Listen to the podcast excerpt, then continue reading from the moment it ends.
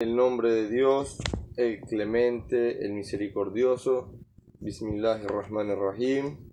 Alhamdulillah, estamos hoy sábado 7 de octubre en nuestro programa número 93 de Conociendo el Islam.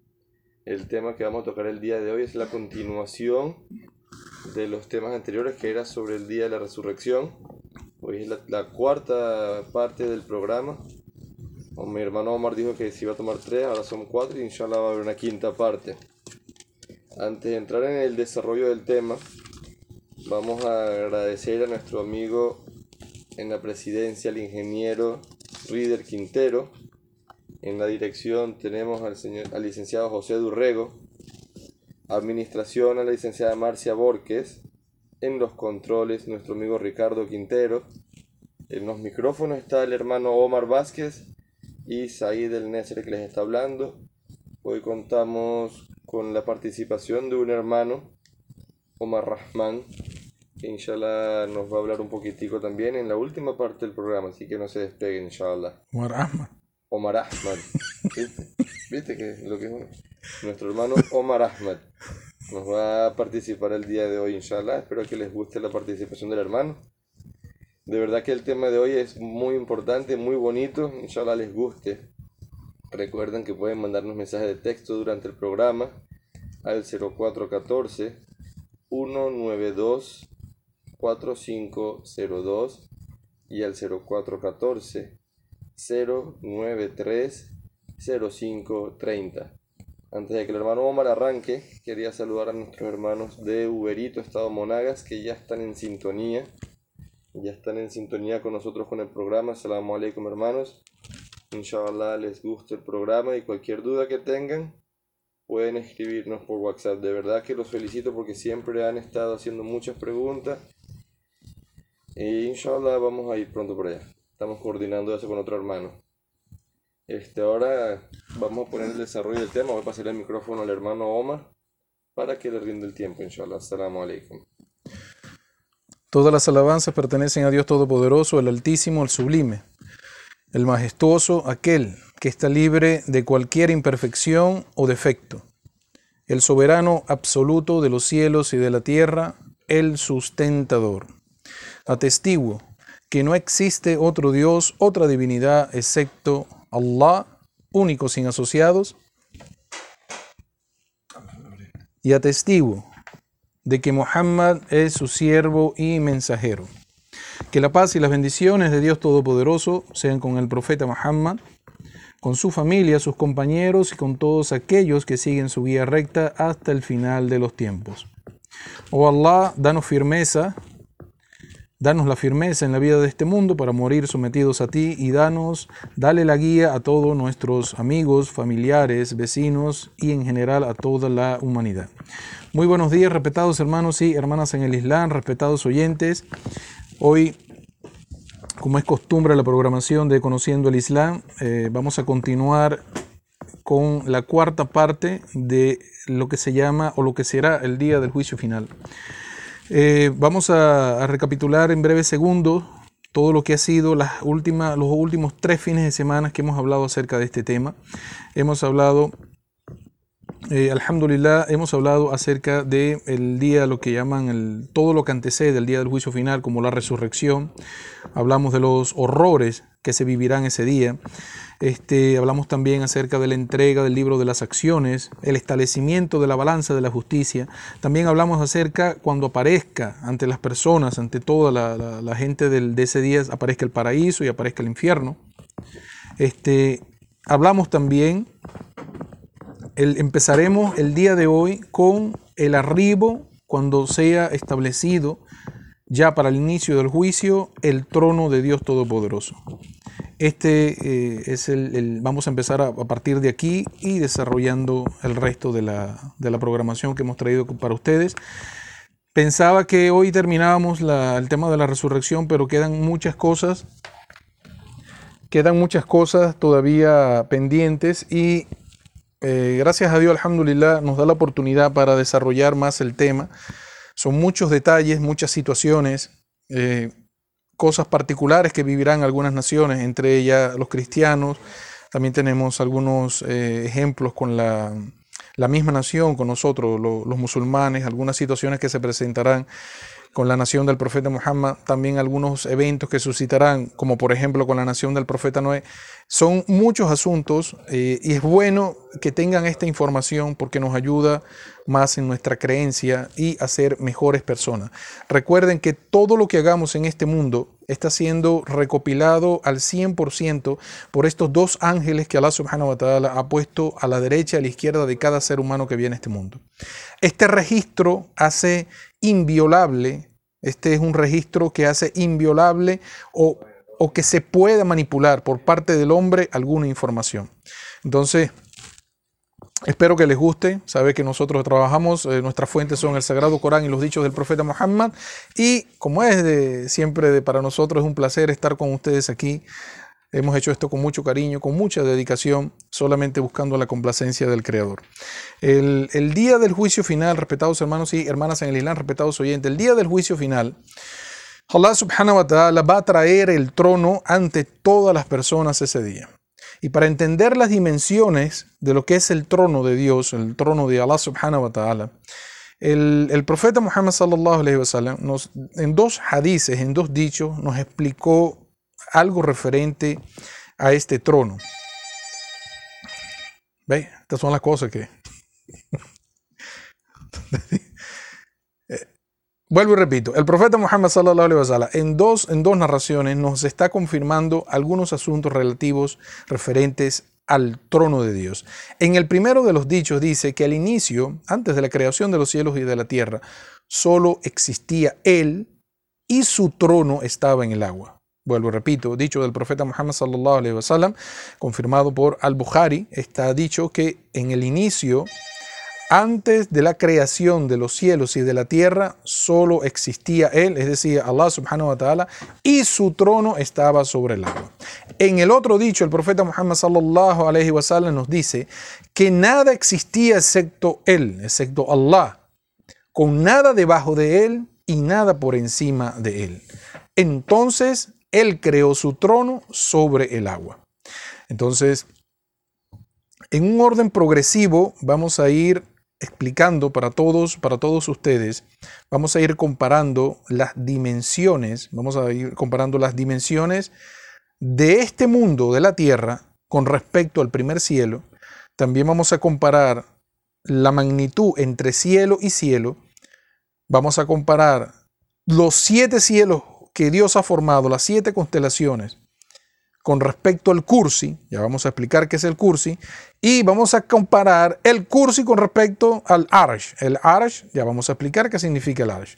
Entonces, en el primer caso, este mundo completo, la Tierra, lo que llaman el planeta Tierra, como lo conocemos nosotros, comparado con el primer cielo, es como el ejemplo de arrojar una moneda en el desierto. Esta moneda representa representaría lo que es la tierra, en el ejemplo que dio el profeta Muhammad sallallahu alaihi wasallam, y la vastedad de arena, o sea, el desierto entero, que son más de 800 mil kilómetros cuadrados de tierra, significaría lo que representa el primer cielo. Esa es la magnitud. Si para nosotros este mundo es inmenso, el primer cielo es mucho en volumen, mucho más, más grande que este territorio que tenemos como hogar aquí en la tierra.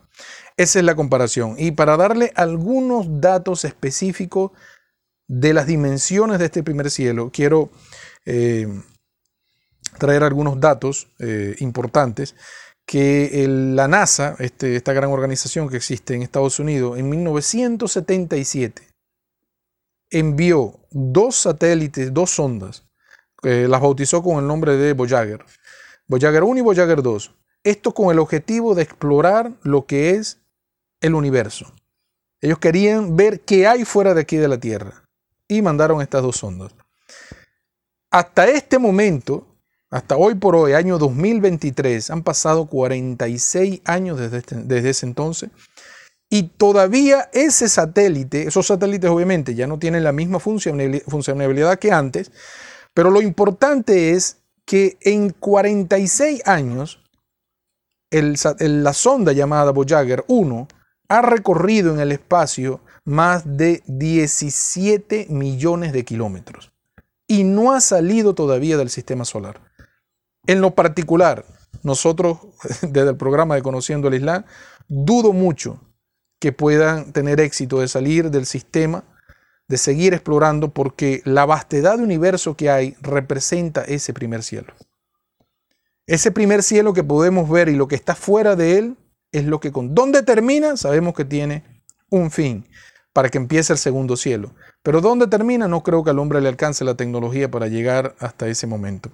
Entonces, esos son datos solamente para entender lo que significan los cielos eh, con respecto a la tierra. Ahora, la diferencia entre el primer cielo y el segundo cielo es el mismo ejemplo, como arrojar una moneda en el desierto, donde la moneda representa al primer cielo y la vastedad de arena, la del desierto, representa el segundo cielo.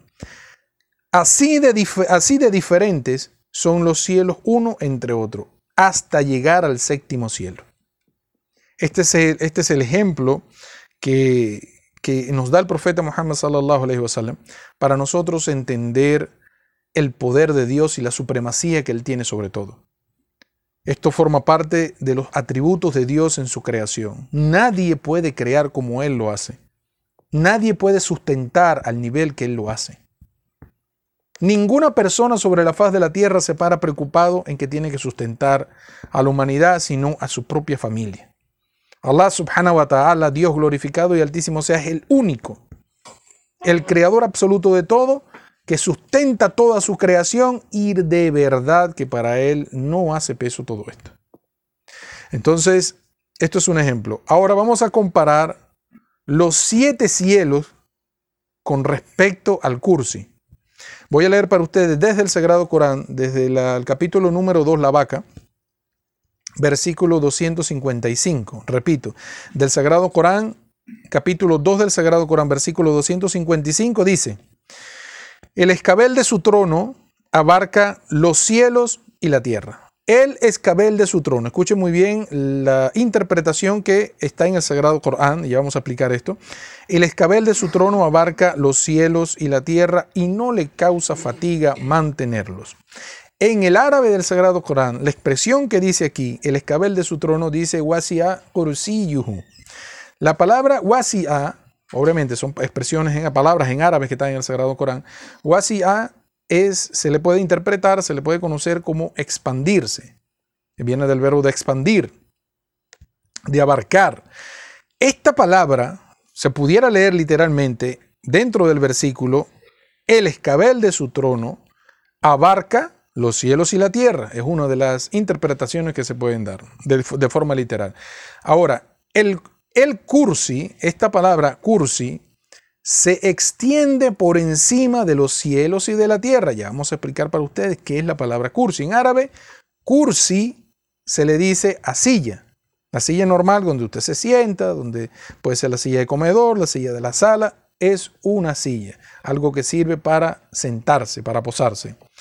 Eso es en el término árabe, el término árabe normal de la palabra. Ahora, en el contexto del Sagrado Corán, dijeron los compañeros del profeta Muhammad sallallahu alaihi wasallam, entre ellos Abdullah ibn Abbas y Abdullah ibn Masud, dijeron que el cursi mencionado en el versículo 255 se le interpreta como el escabel del trono de Dios. Es el significado más acertado para este nombre. Nosotros lo conocemos como Kursi en el árabe se puede leer tal cual como le estoy diciendo. Dice Wasiya Kursiyuhu. Esta palabra Wasiya Kursiyuhu y el escabel de su trono se expande por encima de los cielos y de la tierra. Ahora, este escabel del trono que está, que abarca, ¿no? Que abarca eh, los cielos y la tierra. ¿Cómo podemos comparar los cielos y la tierra ahora con el Kursi? El cursi está por encima de todo esto y es el mismo ejemplo que puso el profeta Muhammad sallallahu alaihi wasallam sobre que el cursi con respecto a los siete cielos y la tierra es como el ejemplo de arrojar una moneda en el desierto. La moneda representa los siete cielos y la tierra. lo que estábamos hablando. Y el cursi, el restante de la arena del desierto. Así de inmenso es el cursi. Y el cursi es como un escalón que se encuentra en el trono de Allah. No es el trono, estamos hablando del cursi. Esto es un escalón como un posapié, un posapié que se encuentra en el trono de Dios. Eso nada más abarca los cielos y la tierra. Ahora, vamos a pasar ahora al tema, al término del arsh. ¿Qué significa la palabra arsh? Significa trono. Lo que va Dios a traer el día del juicio es el trono, su trono, lo va a hacer presente ante toda la creación para el juicio. Ahora, ¿cuál es la inmensidad de este trono? El trono de Alá está por encima del cursi, por encima de los siete cielos y por encima de la tierra, obviamente. ¿Cuál es la magnitud? Dijo el profeta Muhammad en el mismo ejemplo, como si arrojaras una moneda en el desierto y esa moneda representa el cursi, que ya abarca los cielos y la tierra, y el restante de la arena del desierto vendría a ser el arsh. Es decir, el arsh, el trono de Dios, tiene límites, o sea, tiene un fin. El profeta dijo claramente, es como la arena del desierto, la arena del desierto tiene fin. Pero la inmensidad de este trono no cabe en la imaginación del ser humano poderse eh, tener una idea de lo que es esto. Ahora, un dato muy importante. El, por encima del Arsh, por encima del Arsh, de este trono, se encuentra Allah subhanahu wa ta'ala. Con la diferencia que Allah subhanahu wa ta'ala no tiene límites. Él no tiene límites, no tiene espacio y no tiene tiempo. Él está soberano por encima de todo, sin ningún tipo de limitaciones por encima de su trono. El trono solamente lo utiliza para su mandato, donde dictamina todos los asuntos en la tierra, donde dictamina los asuntos que han de pasar constantemente hasta el final de los tiempos. Por encima de eso está Allah subhanahu wa ta'ala. Este es el Dios todopoderoso, el sustentador, el que creó a toda la humanidad desde el inicio de Adán hasta el final de los tiempos. El que da de comer a todas las personas, a todos los animales el que sustenta absolutamente todo. Este es el Dios en que nosotros los musulmanes creemos. Este es el Dios todopoderoso, el misericordioso que siempre hacemos mención. Este es el Dios el que ha traído al mundo a todos los profetas y mensajeros con el único mensaje de que adoren a Allah subhanahu wa ta'ala. Ese es el único mensaje tuyo. Dile a ellos que yo solo, solo soy el absoluto soberano. Que la adoración es exclusiva para mí. Ese es el, mensaje universal de todos los profetas y mensajeros de Dios. Ahora, el día del juicio final, el día del juicio final, Allah subhanahu wa ta'ala, este trono lo va a hacer que lo carguen los ángeles. Pero no porque los ángeles puedan cargar el trono de Dios. Simplemente le ordena al trono movilizarse y los ángeles solo juegan el papel de portadores del trono de Dios. Es decir, cuando el trono de Dios venga, el trono de Dios venga al, juicio final que se establezca, automáticamente los ángeles, las personas van a poder ver a estos ángeles. En el Sagrado Corán, en el capítulo 69 de la...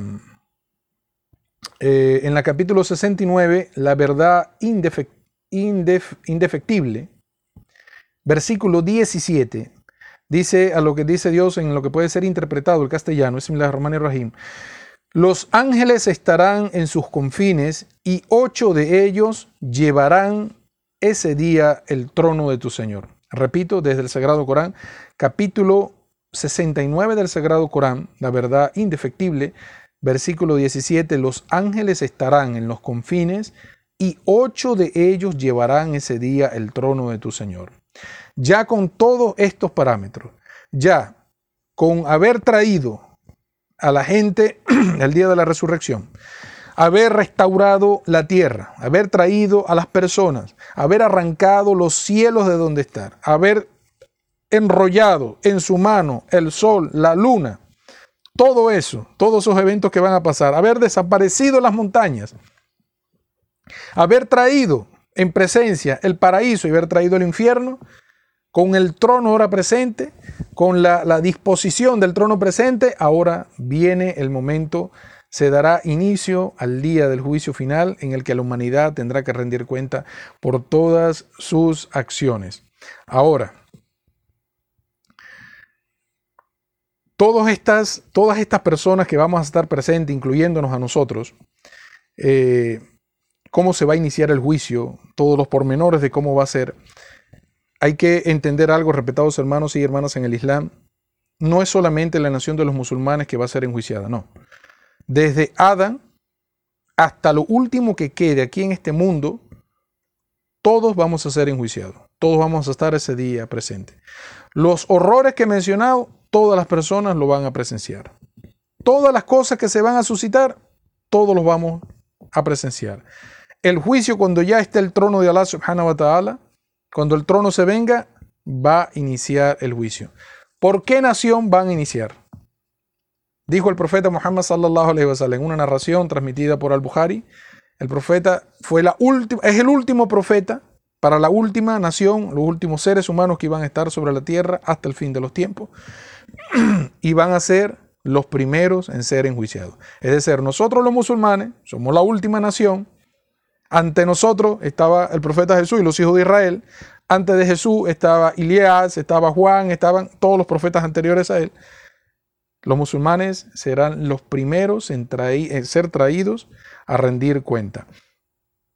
¿Cómo será el juicio? ¿Cómo será la rendición de cuentas en este punto? ¿Cómo será el, cómo se van a tratar a las personas? Ahora vamos a pasar, ya iniciamos con las explicaciones sobre cómo será el ajuste de cuenta y cómo será la rendición de acciones para toda la humanidad. El pilar fundamental, antes de hablar de eh, antes de hablar de cómo será el juicio final, necesitamos hablar de algo muy importante. Hay una serie de personas que van a entrar al paraíso, pero sin rendir cuentas. Todo lo que le hemos dicho es que la persona va a llegar el día del juicio a rendir cuentas. Pero dentro de la humanidad, dentro de la humanidad, existen varios tipos de personas que no van a rendir cuenta. Es decir, estas personas van a pasar al paraíso directamente. Ellos van a pasar a la espera de que se abran las puertas del paraíso para ellos dar inicio. Antes de explicar quiénes serán estas personas, tenemos que explicar a todos nuestros oyentes, a todos nuestros hermanos y hermanas en el Islam, cuál será el pilar fundamental en la evaluación en el juicio final. ¿Cuál será el pilar fundamental que se tomará en cuenta para la, para la evaluación de cada uno de nosotros.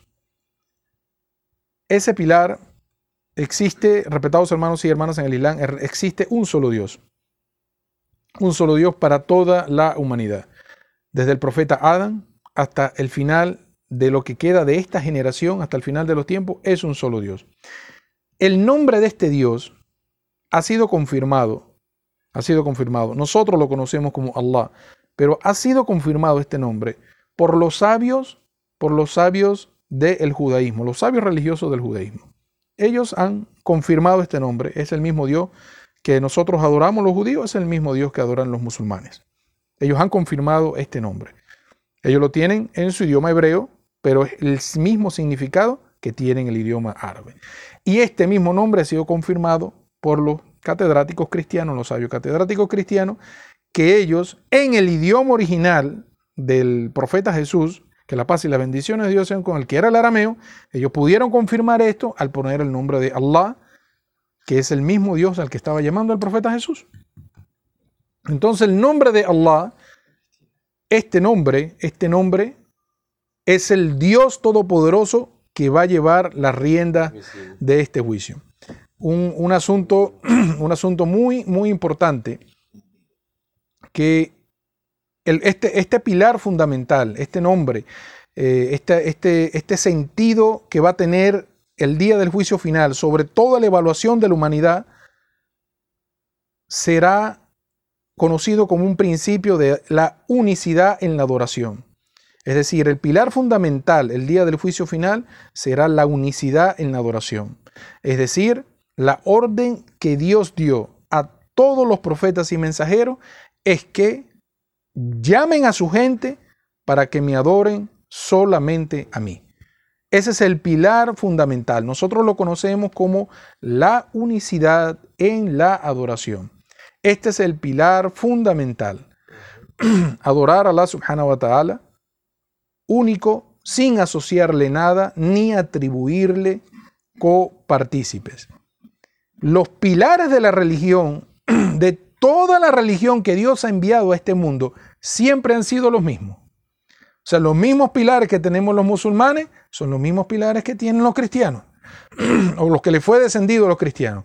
Los mismos pilares que le descendieron a los cristianos se le descendieron al profeta Moisés en la Torá. Los mismos pilares se le descendieron al profeta Abraham y así todos los profetas tenían los mismos pilares. ¿Cuáles son estos pilares? Pilar número uno, la adoración de Dios Todopoderoso. Ese pilar es unísono para toda la humanidad desde Adán hasta el final de los tiempos. El segundo pilar, la hacer la oración. El establecimiento de la oración es un pilar fundamental de toda la religión de Dios. Otro pilar, el dar la caridad. Esto es obligatorio en todas las naciones. El otro pilar, ayunar. El ayuno es una obligación para todas las naciones. Entonces tenemos un solo Dios que debemos adorar el que va a llevar al día del juicio final, y tenemos pilares que siempre han sido los mismos durante la historia de la humanidad. Ahora, cuando venga el juicio final, se van a tomar en cuenta es la jurisprudencia. Es decir, no todas las naciones tuvieron el mismo mensaje. Por ejemplo, vamos a, vamos a dar un ejemplo para que lo podamos captar. Una nación que Allah subhanahu wa ta'ala la reveló en su libro sagrado que el día de reposo iba a ser cuándo? El sábado, los hijos de Israel, ¿cierto? Ellos tenían que cuidar el sábado. No podían hacer comercio el día sábado. Para nosotros los musulmanes, otra jurisprudencia, tenemos la misma fe, queremos en el mismo Dios, tenemos los mismos pilares, pero nuestra jurisprudencia, el profeta Muhammad sallallahu alaihi wasallam, se le explicó de que ese día para guardarlo es el día viernes y no todo el día viernes. Los, hijos de Israel tenían, subhanallah, tenían el día completo, mientras el sol estuviera por arriba de su cabeza, ellos no podían hacer comercio.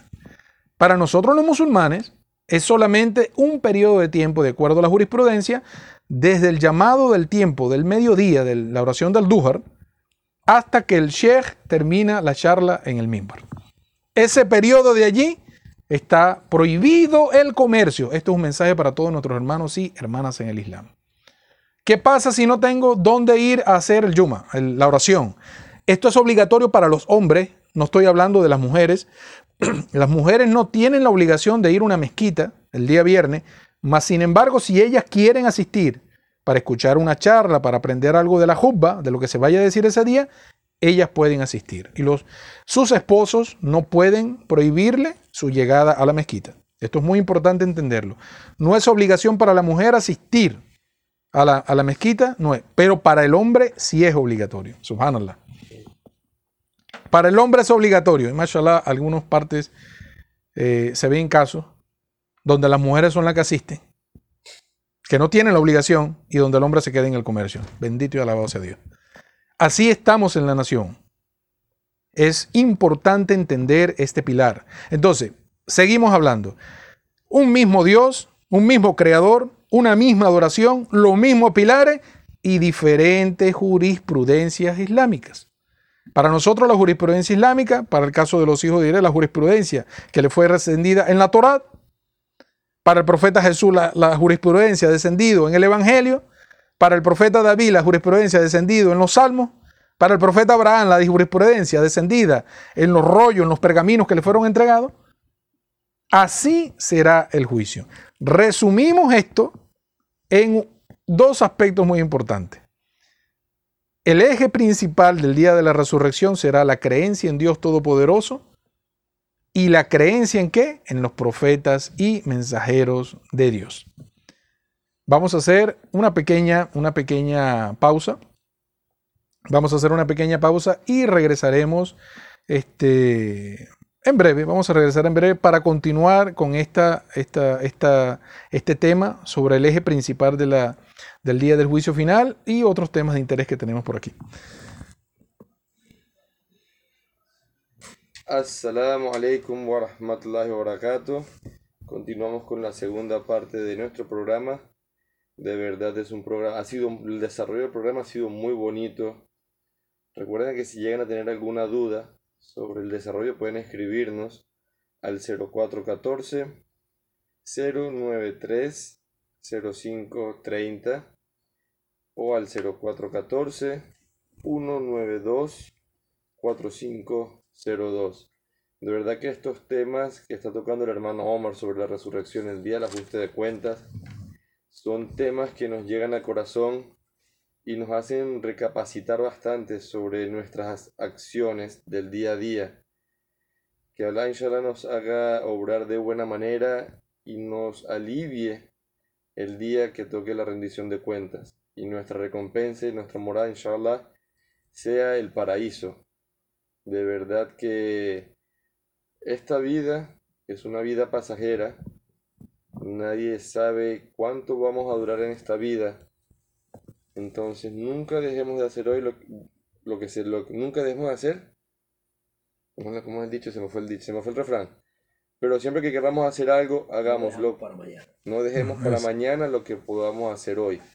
Si queremos, si tenemos la intención de hacer una buena obra, una dar caridad, hagámosla porque no sabemos si tenemos un mañana. Entonces siempre tenemos que obrar de buena manera, agradecerle siempre a Dios y que todo lo que hagamos no le desagrade a Allah, al creador de todo. Siempre tenemos que tener eso en cuenta y tener una intención sincera. Todas las acciones son tomadas acorde a la intención. Entonces, si la intención es sincera, va a tener una buena recompensa. No hacerlo por el que dirán. La intención de que dirán, ah, este fulano es caritativo. O porque no, la, la intención es para que Allah sea el que tome esa acción. No decir hacer la acción para que las personas te vean y te traten de buena manera. Eso queda siempre dentro de tu corazón. No sabemos, nosotros no sabemos lo que hay dentro de nuestros corazones, pero ciertamente Allah sí lo sabe. Entonces, hermanos, habremos siempre bien, hagamos siempre bien y recordemos que nosotros los musulmanes somos el espejo del Islam.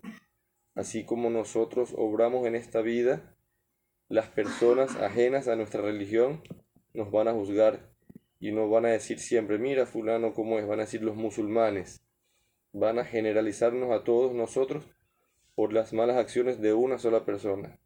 Entonces hay que tomar siempre en cuenta eso. Inshallah podamos siempre ser buenas personas y obrar de buena manera, agradecer, agradar siempre a Allah y ser ejemplo para las personas que no son musulmanes para que les sirva de dawa, de invitación al Islam.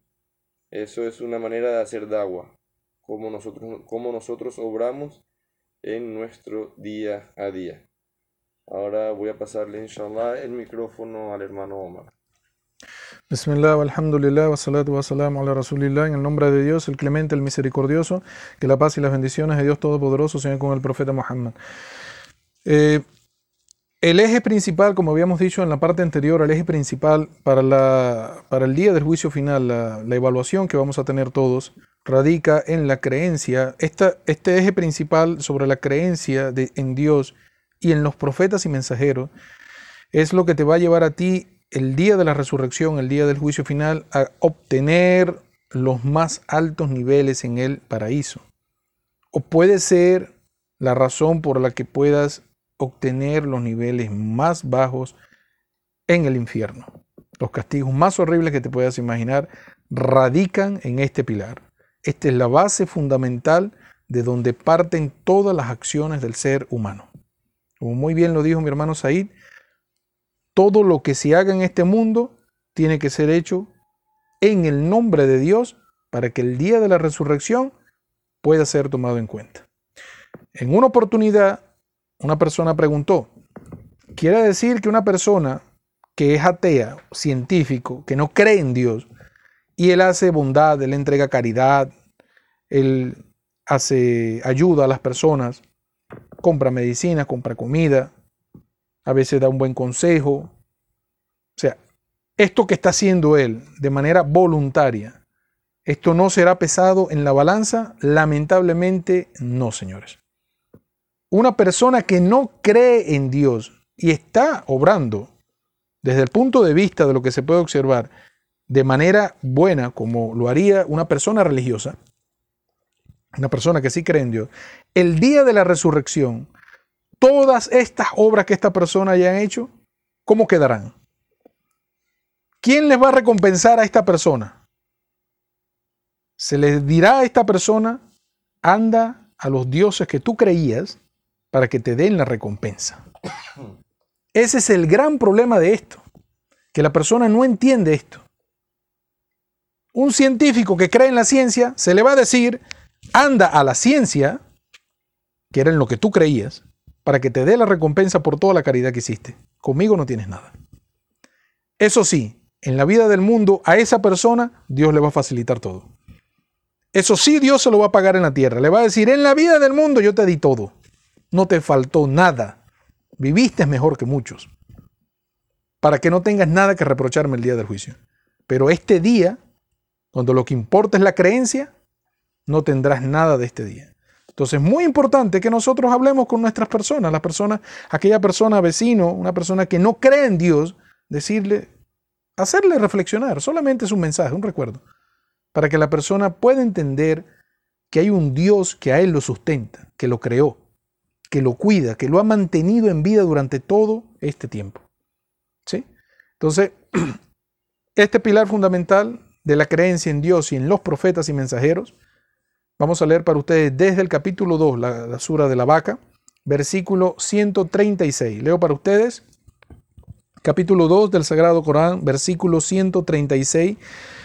Dice lo que puede ser interpretado al castellano, digan, creemos en Allah, en lo que se nos ha hecho descender, en lo que se hizo descender a Ibrahim, Ismail, Ishaq, Jacob y a las tribus, en lo que le fue dado a Musa, a Isa, y en lo que le fue dado a los profetas procedentes de su Señor. No hacemos distinciones entre ninguno de ellos y estamos sometidos a Él. Repito, desde el capítulo 2 del Sagrado Corán, versículo 136, digan, creemos en Allah, en lo que se nos ha hecho descender, que sería el Sagrado Corán, y los dichos del profeta Muhammad, sallallahu alaihi wasallam, en lo que se le hizo descender a Ibrahim, que es Abraham, profeta Abraham, alayhi salam, al profeta Ismail, Ismael, alayhi salam, al profeta Isaac, que la paz y las bendiciones de Dios sean con él, al profeta Jacob, que vendría a ser Jacobo, que la paz y las bendiciones de Dios sean con él, y a las tribus. No especifica, pues, o sea, cuáles fueron los profetas que mandó las tribus, pero está Allah subhanahu wa ta'ala englobando y las tribus, lo que se les dio a las tribus. Esa forma parte de la creencia. En lo que le fue dado a Musa, a Moisés, a Torá, creemos en la Torá y lo que le fue dado a Isa, al profeta Jesús, que la paz y la bendición de Dios sean con todos los profetas y mensajeros de Dios, y en lo que le fue dado a los profetas procedentes de su Señor. Esto engloba aquí todos los profetas de más de 124 mil que no fueron mencionados en el Corán y en los dichos del profeta, están mencionados bajo esta categoría y todo lo que le fue dado a los profetas por parte de su Señor. No hacemos distinciones entre ninguno de ellos, que esto es muy importante. Nosotros no ponemos que Muhammad es mejor que el profeta Jesús, o que Jesús es mejor que Muhammad, o que Muhammad es mejor que Moisés, o que Moisés es mejor que Jesús. Nosotros no hacemos eso como musulmanes. La creencia es, no hacemos distinciones entre ninguno de ellos. Quiere decir que el día de juicio, aquella persona que venga eh, vamos a decirlo, adorando a un profeta o exaltando a un profeta y denigrando a otro, esa persona va a fracasar el día del juicio final. No se puede, dentro de la creencia, denigrar a ningún profeta y mensajero que haya pasado anterior. Esto es un pilar fundamental. No hacemos distinciones entre ellos. Y por último dice Allah subhanahu wa ta'ala, y estamos sometidos a Él. Estamos sometidos al Creador, es decir, somos musulmanes. Estamos sometidos al Creador. Esto forma parte del eje principal de lo que o cómo será el día del juicio final. Ahora, antes que el juicio inicie, antes que se comience a pasar profeta por profeta, nación tras nación, con su libro, antes de que esto de inicio, van un grupo de personas, van a ser llevados al paraíso, van a entrar al paraíso, van a llegar a las puertas del paraíso sin ningún tipo de cuenta. ¿Qué tipo de persona? O sea, no se les pedirá a esta, a esta gente ninguna explicación. Nada de lo que hicieron. ¿Quiénes son este tipo de personas? Hay diferentes grupos. Entre ellos, hay un grupo de personas, aquellos que vinieron a este mundo, pero dejaron a este mundo entre su niñez y antes de la pubertad, antes del desarrollo. Es decir, aquellos niños y niñas que vinieron al mundo, pero murieron en ese lapso de tiempo, entre su niñez y antes de llegar al desarrollo. Porque después del desarrollo comienza el libro a ser anotado. Mientras esto pase, todos los niños y niñas que se fueron de este mundo y estuvieron en este periodo, que no llegaron a la pubertad, ellos automáticamente van a ir directamente a la entrada del paraíso. Absolutamente todos. No importa, esto es un tema muy importante, no, no importa si eres musulmán, si eres cristiano, si eres judío, si eres... No. Porque la fitra, la fitra con la que Dios creó al ser humano es que lo adoren solamente a Él. Eso es innato en el ser humano. Por eso el ser humano busca el, alimento espiritual. Por eso lo busca inmediatamente. Cada persona sobre la tierra, inclusive hasta los científicos. Esta gente que dice que no cree en Dios, ellos en algún momento de su vida tenían esta sed.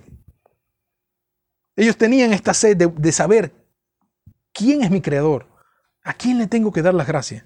Pero lamentablemente ellos siguieron un camino incorrecto en la vida de este mundo. Creyeron en teorías que no vienen de parte del Creador. Son engaños del Satanás aquí en la tierra. Estos niños y niñas que murieron en este periodo para ellos durante todo este lapso, el perdón de Dios es constante. Dijo el profeta Muhammad sallallahu alaihi wasallam que todos nacemos con la fitra, pero es la familia la que te hace cambiar eso y te lleva al cristianismo y te lleva al judaísmo y te lleva a todas otras cosas. Es la familia la que hace eso, pero naturalmente el niño o la niña nace buscando a su creador. Así como la abeja nace de una vez, comienza a formarse para producir la, miel, eso es innato en la abeja. Y cualquier cosa que Dios ha creado tiene una función. Eso es innato en esa creación. De la misma forma, así será el juicio.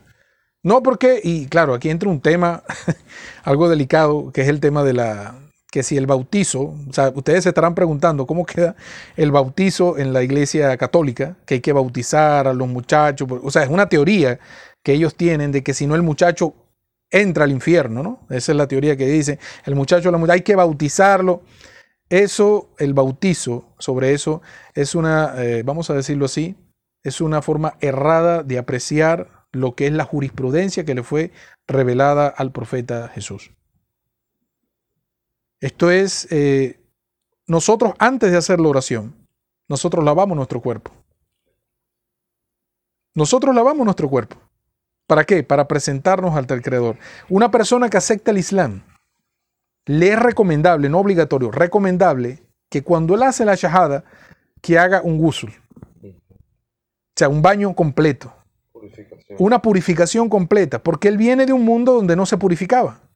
Ese es el concepto de la purificación cuando el profeta Juan, que era el que se le dio esta jurisprudencia, al que se le dio la jurisprudencia fue el profeta Juan de hacer, tienes que decirle a la persona que el que acepta el mensaje de Dios, que tiene que purificar su cuerpo.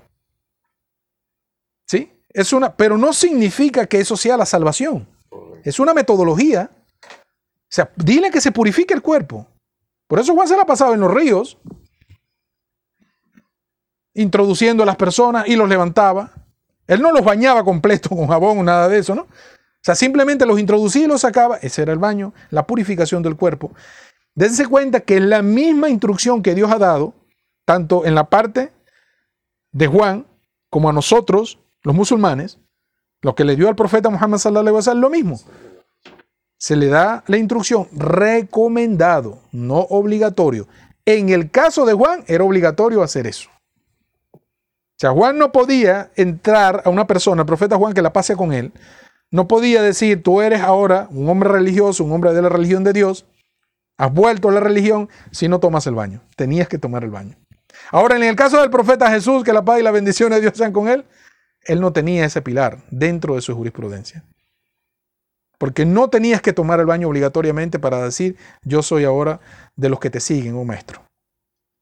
Yo he vuelto a nacer. No no era, este, no era este pilar fundamental en la jurisprudencia que le fue dada al profeta Jesús en el Evangelio. Hay muchas eh, cosas encontradas aquí, pero el factor fundamental es no pensar cuando le dicen en la iglesia católica a los muchachos, no, que hay que bautizarlo porque va a entrar al infierno, que si llega a morir entra al infierno. Eso no es la ley de Dios, señores.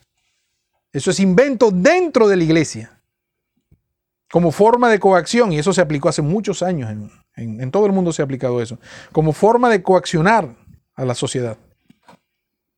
Entonces, indiferentemente de dónde venga el niño o la niña, de cualquier raza, de cualquier nacionalidad, de cualquier color, indiferente de que sea cristiano, si la familia es cristiana, judía, ateo, científico, de donde vengan, musulmanes, si el niño o la niña mueren en este periodo de tiempo, el día de la resurrección inmediatamente van a la entrada al paraíso.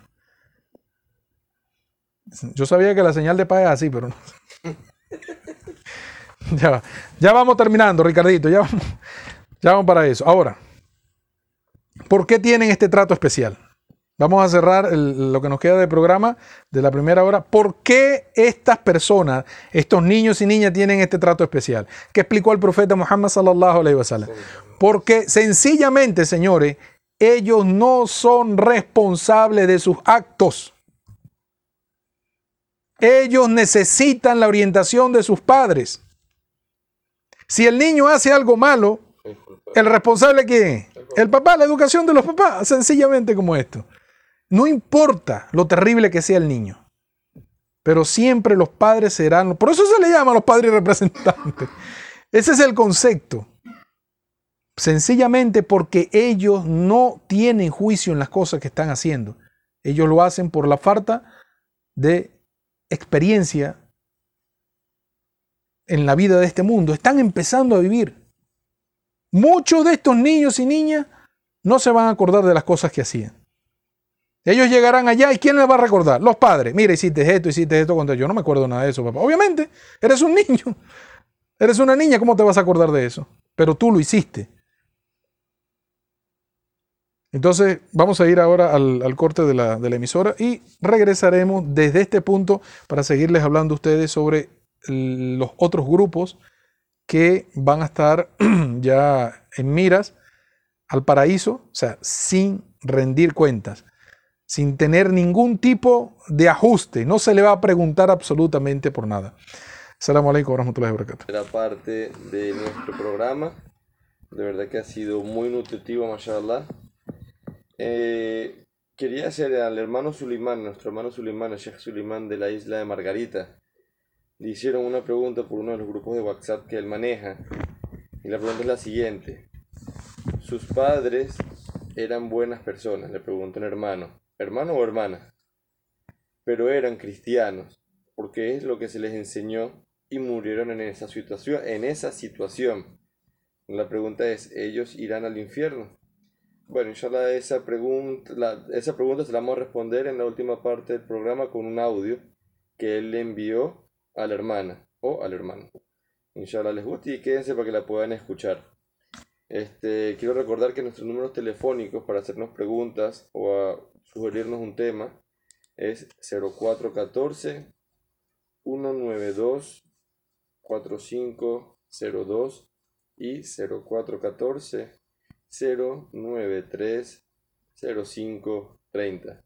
Voy a poner a mi hermano Omar para que inshallah le rinda el tiempo con el programa del día de hoy. Assalamu alaikum. Bismillah, alhamdulillah, wassalatu wassalamu ala rasulillah, en el nombre de Dios, el clemente, el misericordioso, que la paz y las bendiciones de Dios Todopoderoso son con el profeta Muhammad. Continuamos con estos grupos de personas que van al paraíso sin rendir cuentas. Ya hablamos acerca de los niños, los niños que mueren antes de la pubertad. También se incluye, algunos sabios han incluido dentro de este grupo, aquellos niños que nacen con un tipo de condición, como aquellos que tienen retrasos mentales, un tipo de síndrome que la persona puede tener 50 años, pero aparenta siempre la conducta de un niño. No, no aparenta ser un adulto como lo que es. Algunos sabios han dicho que este tipo de personas también tendrá un juicio muy liviano en la balanza, o sea, el juicio de él será muy fácil y serán personas que no se les pedirá eh, justificación por los actos que hacía, pero por una condición específica. Ahora, también eh, pasarán al paraíso sin rendir cuenta dentro de las narraciones del profeta Muhammad sallallahu alaihi wasallam, eh, transmitido por Abdullah ibn Abbas, dijo el profeta que la paz con él, entre mi comunidad hay 70 mil que entrarán al paraíso sin rendir cuentas ni ser castigados. Vuelvo y repito. Dijo el profeta Muhammad de otro grupo de personas que entrarán al paraíso sin rendir ningún tipo de cuentas. Entre mi umma, cuando él dice entre mi comunidad, hay 70 mil. Estamos hablando desde el inicio de la prédica del Islam hasta el final de los tiempos. Dice, de mi comunidad, a la que yo, mi nación, a la que fui enviado, hay 70 mil que entrarán al paraíso sin rendir cuentas, ni ser castigados. El profeta sallallahu alaihi wasallam dijo esto a las personas y se paró y se fue para su casa. Quedaron las personas intrigadas de quién iba a ser, no explicó. Entonces comenzaron la gente a hacer conjeturas. Mira, ¿será aquellos que aceptaron el Islam de primero? O sea, los que cuando creció el Islam, ellos fueron los primeros que hicieron musulmanes. ¿O serán aquellos que nacieron ya en familias musulmanes? Entonces comenzaron cada quien a, decir una idea, porque, ojo, el tú llegar al día del juicio final, donde te van a hacer un, juicio tan exhaustivo, que hasta lo más pequeño que hiciste se te va, se te va a dar como, como bienestar para ti, y hasta lo más pequeño de maldad que hayas hecho también se te va a castigar con eso. Entonces, pasar al paraíso sin rendir cuenta es una, una cosa muy grande, ¿no? O sea, llegar allá es una bendición muy grande. Entonces, estas personas quedaron, los, compañeros del profeta quedaron preguntándose, ¿pero quiénes son? No dijo nada. O sea, 70 mil, ¿pero qué? 70 mil de nosotros, 70 mil de los que van a venir 100 años después o 70 mil que van a venir 200 años después. ¿Quiénes son esta gente? Dijo el, profeta Muhammad sallallahu alaihi wasallam, regresó otra vez a la mezquita, lo consiguió hablando, le preguntó, ¿de qué están hablando? ¿De cuál es el tópico? ¿De qué están preguntándose? Y le dijo, exactamente, le dijeron, oh mensajero de Dios, de lo que dijiste. No nos hemos ido de la mezquita por eso, porque estamos debatiendo sobre quiénes serán esas 70 mil personas. Dijo, aquí es donde viene la, sabiduría del mensajero de Dios, sallallahu alaihi wasallam, dijo, son aquellos, subhanallah, son aquellos, estos, estas cuatro cualidades las vamos a explicar obviamente, pero miren los puntos que se están tocando. Cualquiera pensaría que no son aquellos que se sacrificaron por la causa de Dios, son aquellos que hicieron no sé qué, hizo, o sea, que hicieron grandes caridades. Van a escuchar cuatro puntos, cuatro requisitos, que si lo llegas a cumplir en la vida de este mundo, como creyente, obviamente, el primer pilar fundamental, se, se te dará esa, ese beneficio, esa bondad del día del juicio final. Dice el profeta Muhammad sallallahu alaihi wasallam, son aquellos, son aquellos, primer grupo, que no piden que se les practique la ruquía. Ya vamos a explicar qué es ruquía. Son aquellos que no piden que se les practique la ruquía. Punto número dos. Aquellos que no creen en el mal augurio. O sea, aquellos mal presagios, el que cree en los malos presagios. Número tres, son aquellos que no buscan la cura en el fuego. Todo esto lo vamos a explicar, inshallah, con el favor de Dios. Grupo número cuatro, característica número cuatro de, esta, de estas personas, aquellos que se encomiendan y confían en su Señor. Son cuatro características que van a tener estas personas. Número uno, aquellos que no piden como creyentes. Estamos hablando que el pilar fundamental todos los deben tener.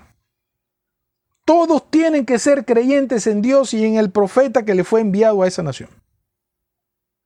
Si es el caso de nosotros, creyente en Allah, creyente en el profeta Muhammad sallallahu alaihi wasallam. Si es la nación del profeta Jesús, creyente en Allah, creyente en las enseñanzas del profeta Jesús alaihi salam. Si es de la nación del profeta Juan, creyente en Allah y creyente en el profeta Juan, que la paz y la bendición de Dios sean con él. Si es con el profeta Zacarías, en el tiempo de Zacarías, creyente en Allah y creyente en las enseñanzas del profeta Zacarías.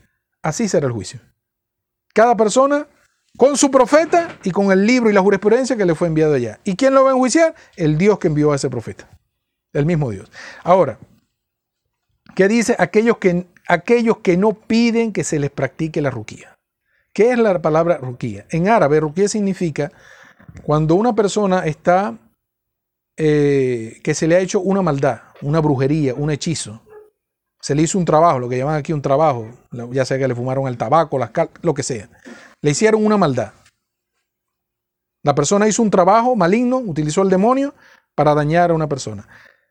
Dentro de la comunidad de musulmanes, una persona que sienta esto, que, sea, que siente el malestar, él no pide que se le haga ruquía. O sea, otra persona por ejemplo, vamos a dar un ejemplo. Una persona tiene ruquía y dice, Señor Omar, para que haga ruquía sobre mí. Eso es ah, exactamente lo que está diciendo el hermano ahí. Es como parecido a un exorcismo, pero no vamos a llegar a, esos términos. Porque el exorcismo ya tiene su propia, su propia creencia, ¿no? Pero este es el punto. Una persona que haya sido invadida por un genio, un demonio, o se, se sienta él de que algo mal está pasando con él, mal de ojo también, ¿me entiendes? Y él mismo diga, él diga, o ella misma, puede ser una mujer también, él no pide a nadie que se le recite el libro sagrado. ¿Qué quiere decir esto? Que esta persona confía en Allah subhanahu wa ta'ala plenamente. Y ella misma, a través del recuerdo de Dios, esa misma persona, a través de su propio esfuerzo, ella combate la brujería. Para que ese efecto se vaya a los días, a los meses, a los años. Ella misma hace el esfuerzo. Ella no pide a nadie eh, ayuda en este campo. Ella dice, con la fe que tengo en Dios, yo voy a resolver esto. Ok, me hicieron una brujería, está bien. Si al profeta Muhammad sallallahu alaihi wasallam le hicieron brujería, ¿qué dejará de nosotros? Entonces, esta persona no pide que se le haga ruquía. El segundo punto, aquello Dice, segundo punto, aquellos que no creen en el mal augurio. Aquellas personas que no creen en el, lo que, que viven pensando que si el pájaro voló hacia la derecha me va a ir mal, o si voló a la izquierda me va a ir bien, o si el viento está soplando en tal supersticiones. Que si el, mira, que si el cielo está nublado, no, no es buen día para salir, o que si vino el martes 13, que si fulano leyó las cartas del tarot, mira que no, que no, yo no voy a salir de la casa hoy. El gato, negro la escalera. El gato negro no pasa. Todas las supersticiones, el mal augurio, esas personas que viven con ese pesimismo, no creen eso. Esta persona no cree en el mal augurio. Esta persona cree en Dios y obra correctamente. Él no está con esta, mira, puede pasar un gato negro, puede ser una, una escalera, puede ser una mujer preña, lo que sea. Yo no creo en nada de eso. Allah subhanahu wa ta'ala es el que me protege y Él es el que me da mi sustento. Ese segundo punto. Tercer punto, aquellos que no buscan cura a través del fuego. Hay eh, procedimientos médicos donde se utiliza el fuego como un medio de curación. O sea, el fuego, desde el punto de vista de la religión, es un enemigo para el hombre. Pero desde el punto de vista de la sociedad tiene muchos usos. Por lo menos el fuego de la leña. Eso es un beneficio para el ser humano, más que todo en el invierno. para cocinar cuando no se tiene, bueno, en este caso no se tiene ni electricidad ni gas. El fuego tiene muchas cosas de beneficio para el hombre, pero en términos de la religión, el fuego es el enemigo del ser humano. Porque el fuego que vemos en la vida de este mundo es parte del fuego del infierno que habrá el día del juicio final. Ese día, estas personas que no utilizaron el fuego ni siquiera para curarse, o sea, hay la posibilidad de tú llegar a, un, a, una, recuperar tu salud a través de utilizando puntos de calor, algo que tenga que ver con el fuego. No, yo no pongo el fuego en mi cuerpo porque el fuego procede del infierno. Entonces, estas personas que no utilizan esto para la medicina entrarán dentro de las cualidades. Ya vamos a, vamos a recordar uno, aquellas personas que no piden, a pesar del mal que tengan encima, léeme el sagrado, hazme roquía, hazme lo que dice el Señor, el Señor Said, hazme un exorcismo. No, mi fe está con Dios. Aquellos que no creen en el mal augurio y no utilizan el fuego para sus, para sus fines en caso de alguna, algún tema de salud, alguna enfermedad. Y el cuarto punto, que es lo que define esta persona, son aquellas personas que se encomiendan y confían plenamente en su Señor. Estas personas serán 70.000 que van a entrar directamente al paraíso sin rendir cuentas. ¿Alguno de ustedes está en esto? O sea, de los oyentes, de los hermanos que están escuchando, de las personas en público en general, ¿se encuentran en este grupo? O sea, pueden, pueden ustedes sacar su propia evaluación. El juicio final, antes de que llegue, nosotros debemos evaluarnos. A ver si yo estoy en esto si estoy en este grupo, si estoy en este... es importante nosotros sacar esta cuenta. Ahora, hay un tercer grupo. Subhanallah. Este tercer grupo, que va a entrar sin rendir cuentas al paraíso. El grupo anterior es perteneciente a la nación del profeta Muhammad. El grupo que vamos a mencionar también es perteneciente a la nación del profeta Muhammad. ¿Cuál es ese grupo? Perdón. Narró Abdullah ibn Amr, que dijo el profeta Muhammad sallallahu alaihi wasallam: Cuando seamos reunidos el día de la resurrección, se hará un anuncio. Ese día de la, el día de la resurrección, cuando estemos reunidos enfrente del trono de Allah, se hará un anuncio. Allah glorificado sea dirá, ¿dónde están los pobres y desvalidos de esta nación? La, primera nación que va a ser enjuiciada, los musulmanes, la nación del profeta Muhammad. Vuelvo y repito. Allah subhanahu wa ta'ala dirá un anuncio, será un anuncio. ¿Dónde están los pobres y desvalidos de esta nación? Al escuchar esto, se levantan. Todos se levantan, se hacen notar, se acercan hasta el Creador y Allah subhanahu wa ta'ala les va a hacer la siguiente pregunta. ¿Cuáles fueron sus acciones? ¿Qué fue lo que ustedes hicieron en la vida del mundo? Estas personas van a responder, oh Señor nuestro, tú nos pusiste a prueba con dificultades. Sin embargo, nos mantuvimos firmes y pacientes, mientras que a otros les diste riqueza y autoridad. Leemos de nuevo la respuesta de estas personas ante el trono de Dios cuando se han preguntado, ¿cuáles fueron sus acciones? Ellos van a decir, oh Señor nuestro, tú nos pusiste a prueba con dificultades, sin embargo nos mantuvimos firmes y pacientes. Es decir, son pobres, son desvalidos, pero no por ello recurrieron a la maldad para conseguir sus cosas, como el robo, la mentira, crimen.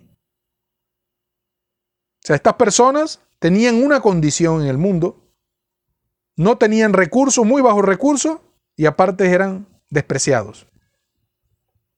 Pero creen en Allah subhanahu wa ta'ala. Siguen la sunna del profeta Muhammad sallallahu alaihi wasallam. ¿Qué dirá Allah subhanahu wa ta'ala? ¿Dónde están? Aquí estamos. Nos pusiste a prueba, pero fuimos pacientes. Aguantamos y a otros le diste la riqueza y la autoridad. Allah subhanahu wa ta'ala va a decir, han hablado con la verdad.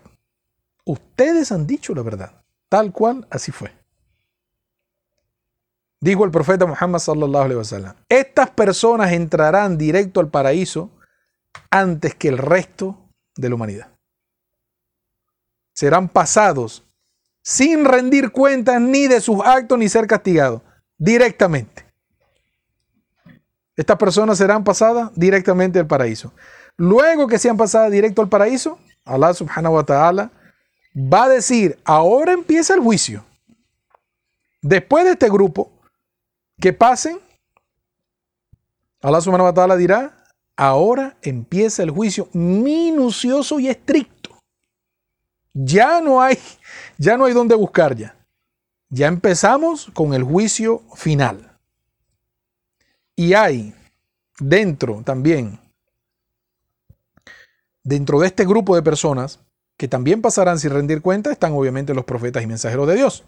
Estas personas que fueron utilizadas por Dios como transmisores del mensaje y fueron el ejemplo de la humanidad aquí en la tierra. Ellos van a pasar también sin rendir cuenta, pero en el juicio, como vamos a explicar más adelante, ellos tendrán una gran responsabilidad aquí. Ya vamos a explicar el por qué. Entonces, ustedes se estarán preguntando si esto, o sea, si estas personas, estos 70 mil son de la nación de los musulmanes, y esta gente pobre que cumple con estos requisitos, aquellos que estuvieron pobres y desvalidos, pero creían en Allah subhanahu wa ta'ala y se mantenían firmes, si es de los musulmanes, ¿qué pasa con el resto de la humanidad desde Adán hasta el profeta Jesús? Que es la nación, la, la nación previa al profeta Muhammad. ¿Qué pasa con esta gente? Vamos a recordar, respetados hermanos y hermanas en el Islam, que el profeta Muhammad, mm, hace más, un poco más de 14 siglos, cuando estuvo con vida, él fue enviado como el último profeta y mensajero para el resto de la humanidad, hasta el final de los tiempos. La mayor, por eso la mayor información que tenemos, nosotros los musulmanes, es sobre lo, los acontecimientos que tendrá sobre esa nación. Sea, lo que va a pasar con esta gente el día del juicio final. La mayor información que tenemos referente a esta gran nación. Sin embargo, sin embargo, sin embargo,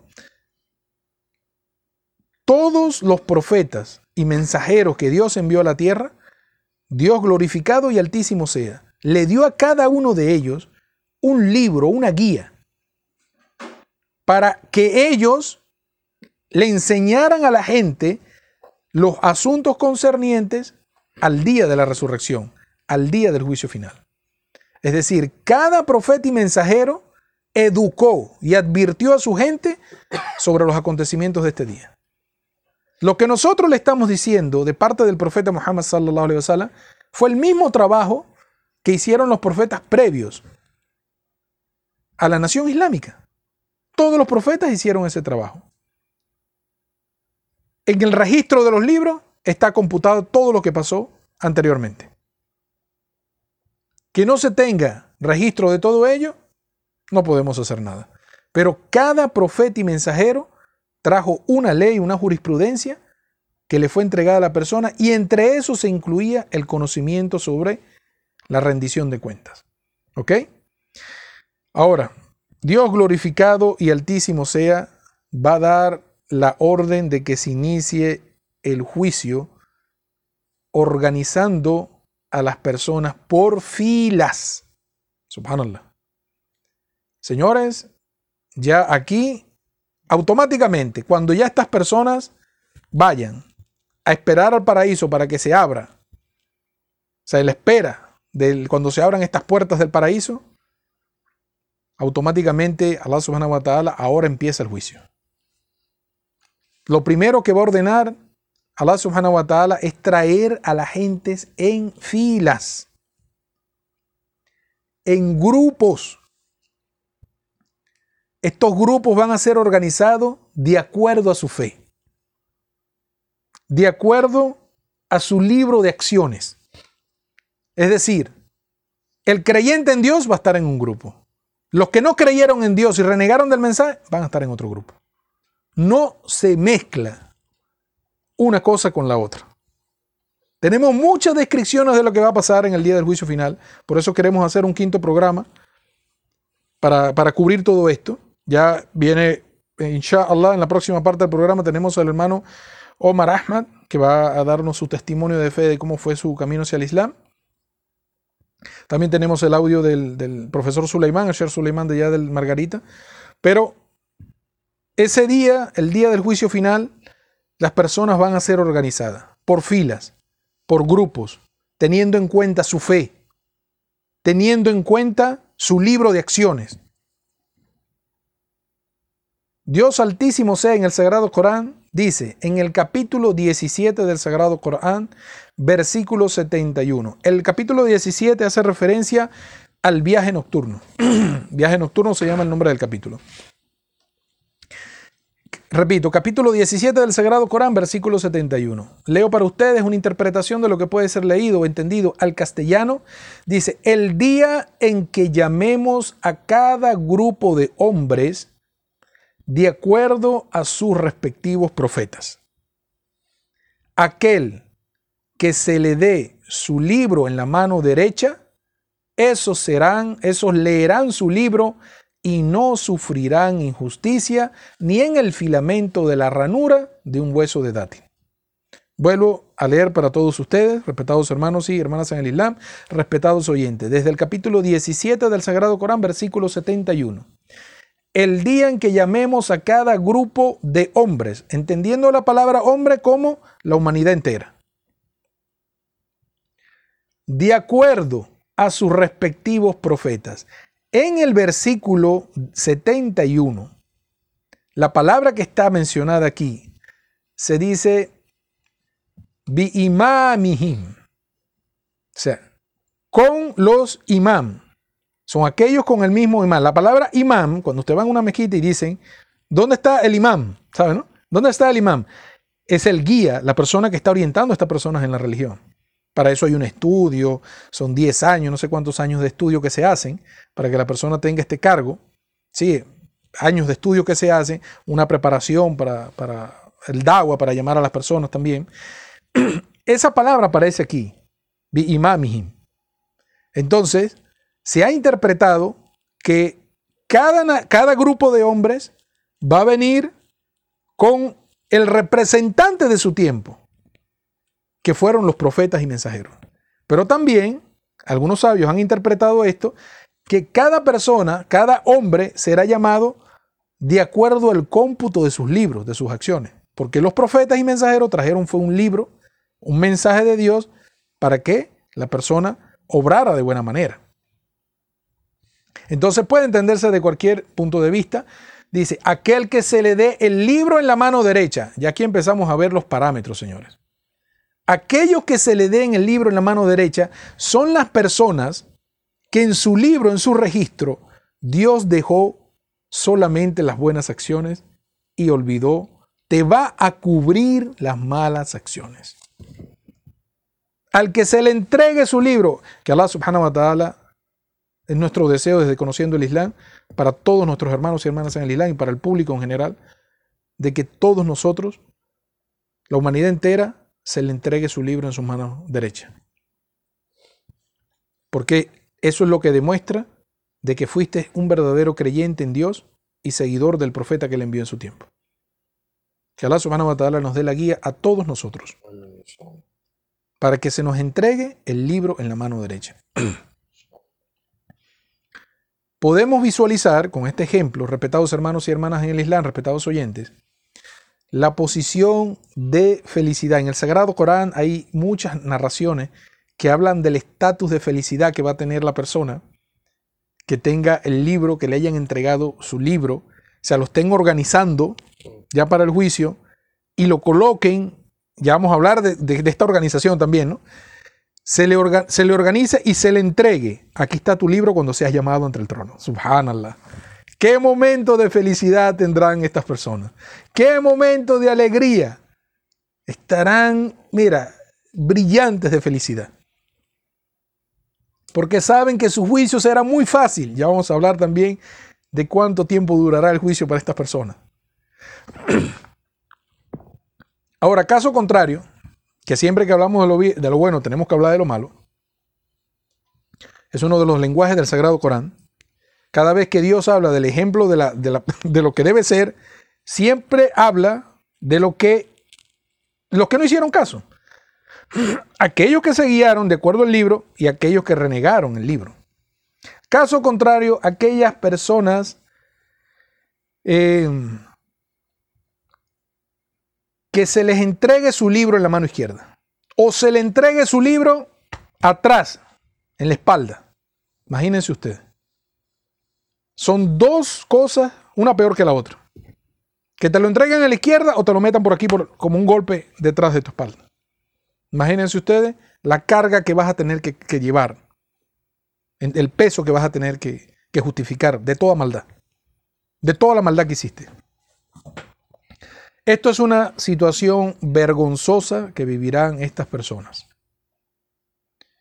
Estas personas que se le entregue el libro en la mano izquierda, a estas personas, dice Dios en el Sagrado Corán, perdón, capítulo 69 del Sagrado Corán, la verdad indefectible, versículo 25. Repito, capítulo 69 del Sagrado Corán, la verdad indefectible, versículo 25. Leo para ustedes lo que puede ser interpretado en castellano. Pero a quien se le dé el libro en la mano izquierda dirá, ay de mí, ojalá no me hubieran dado mi libro. Mira lo que va a decir esta persona. Repito para ustedes, capítulo 69 del Sagrado Corán, versículo 25. Pero a quien se le dé su libro en la izquierda dirá, ay de mí, ojalá no me hubieran dado mi libro. Y es aquí donde empiezan los lamentos y los reproches para estas personas que fueron negligentes en la vida del mundo. El profeta Muhammad sallallahu alaihi wasallam, en una narración del, ah, de eh, Abu Huraira, dijo el profeta Muhammad sallallahu alaihi wasallam, ¿cómo sería la diferencia? O sea, él mostró cómo sería la diferencia entre un grupo y otro. O sea, esta persona que se le va a entregar el libro en la mano derecha y cómo serán las personas que se le entregue el libro en la mano izquierda. Empezando por la evaluación de la nación a la que él fue enviado hasta el profeta Adán. Va a ser la misma evaluación. Empezando por los musulmanes hasta el profeta Adán, salam. El primer hombre y primer profeta y mensajero de Dios. Primer, primer, primer profeta, porque el profeta Adán no fue mensajero. Ahora, en esta narración dice el profeta Muhammad sallallahu alaihi wasallam.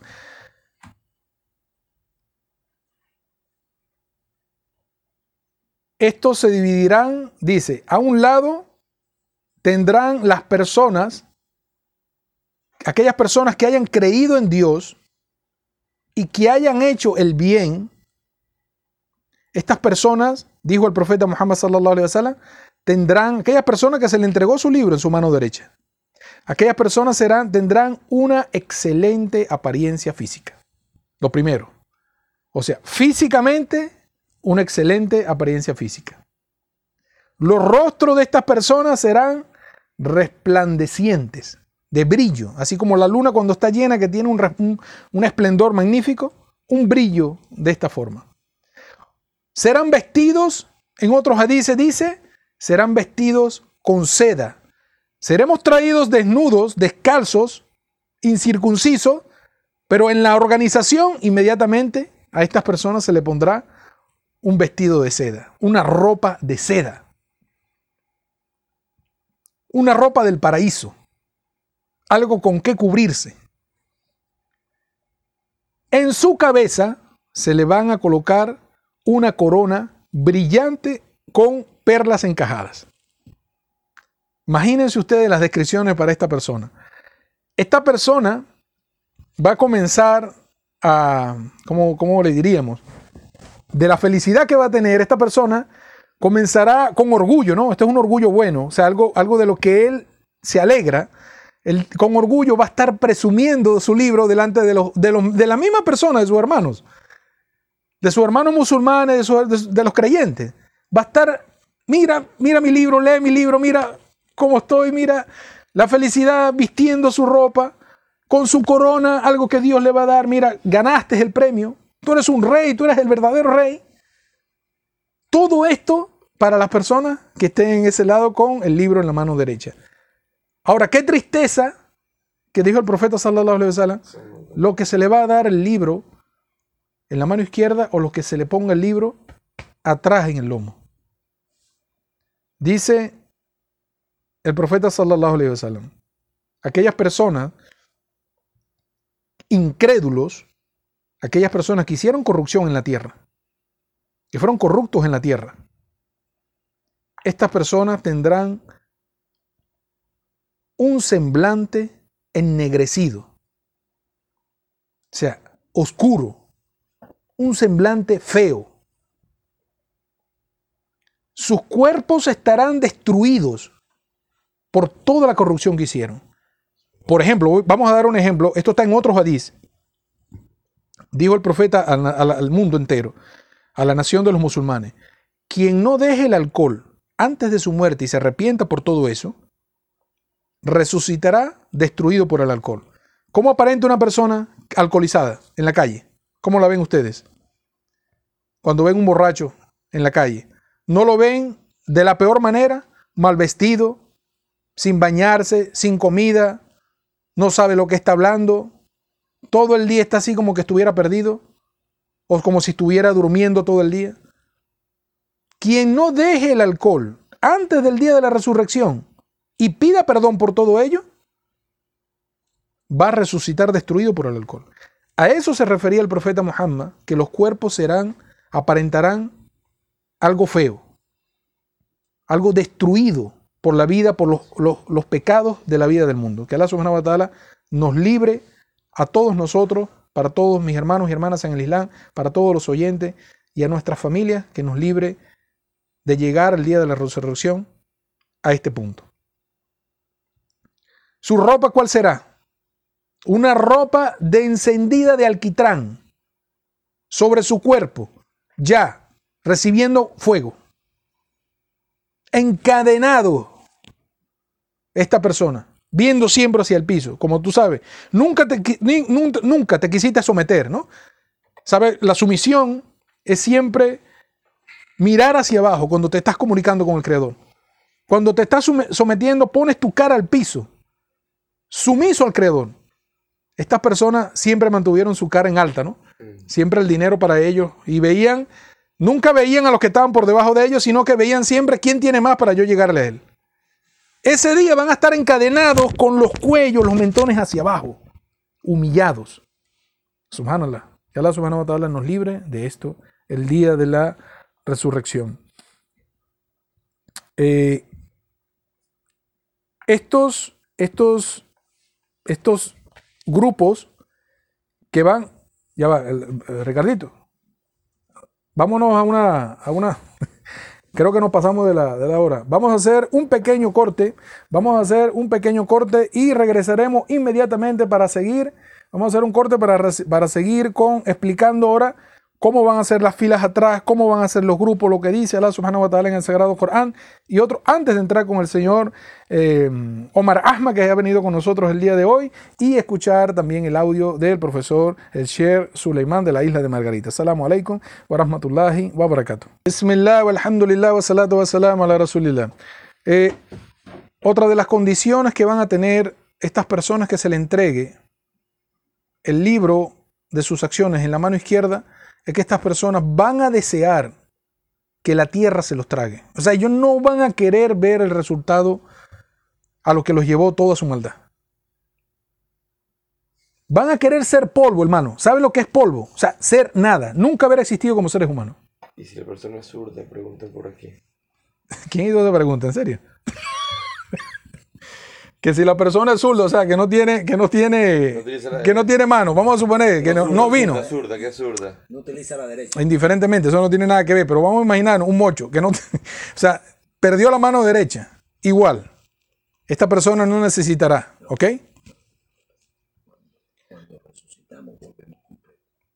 Un momento, ya va. La pregunta de verdad que bastante cacciosa. Indiferentemente, si hay una persona en el mundo que nació o sea, que no tiene su mano derecha. Él nunca tuvo su mano derecha. Y Dios le dio solamente la izquierda. Es un caso. Esta persona no necesitará sus dos manos, simplemente leerá el registro de sus acciones.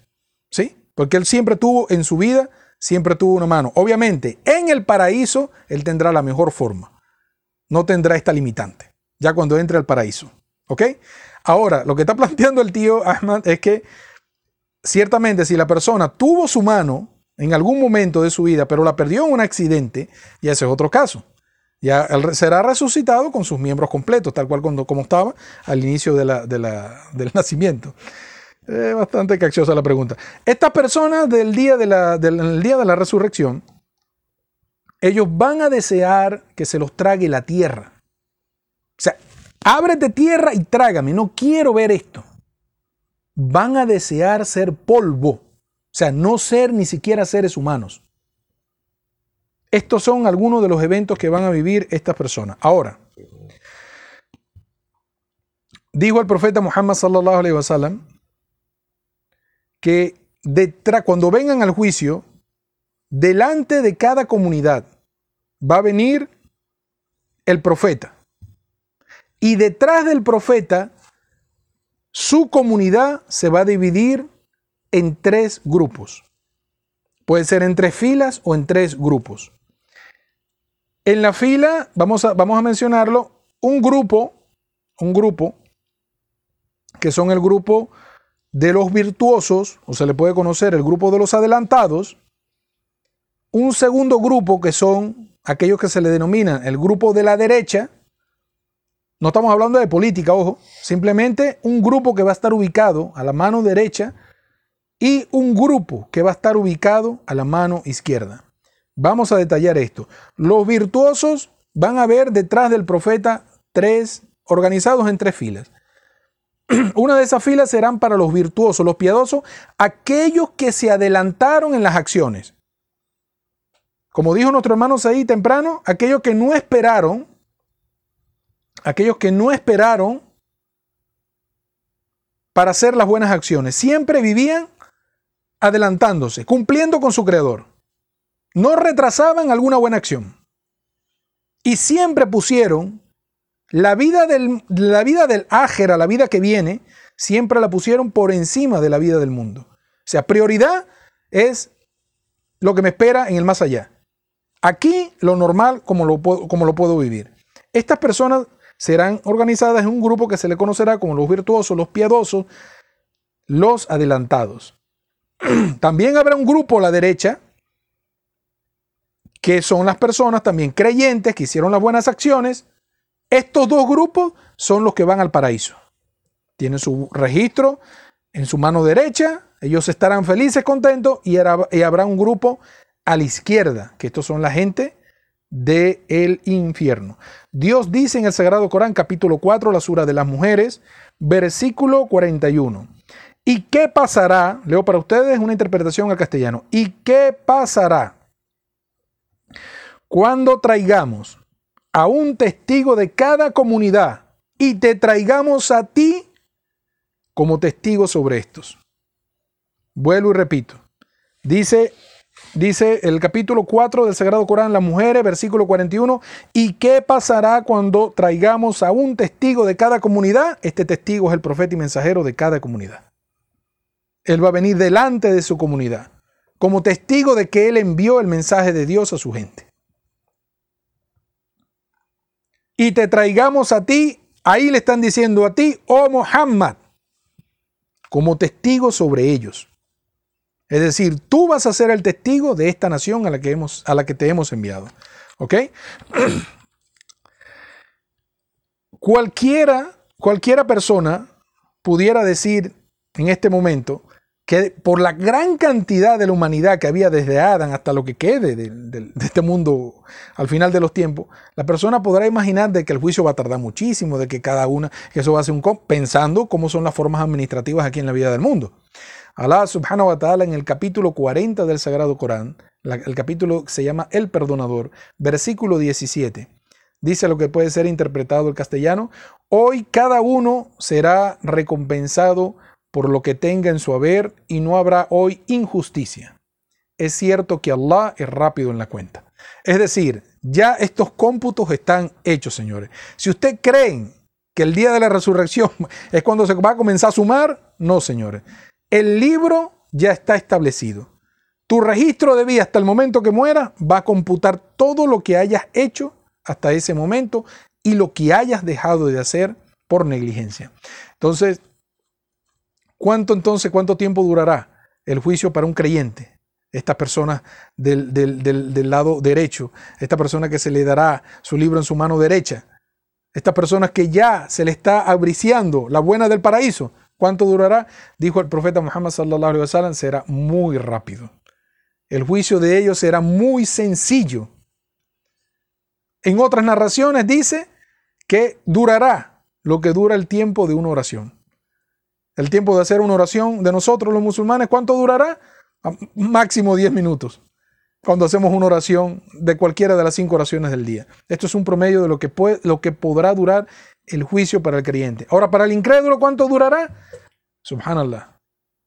Hay unos que inmediatamente por su libro ya van caminando directo al infierno. Esto va a ser parte del programa que vamos a traer la semana que viene, si Dios quiere.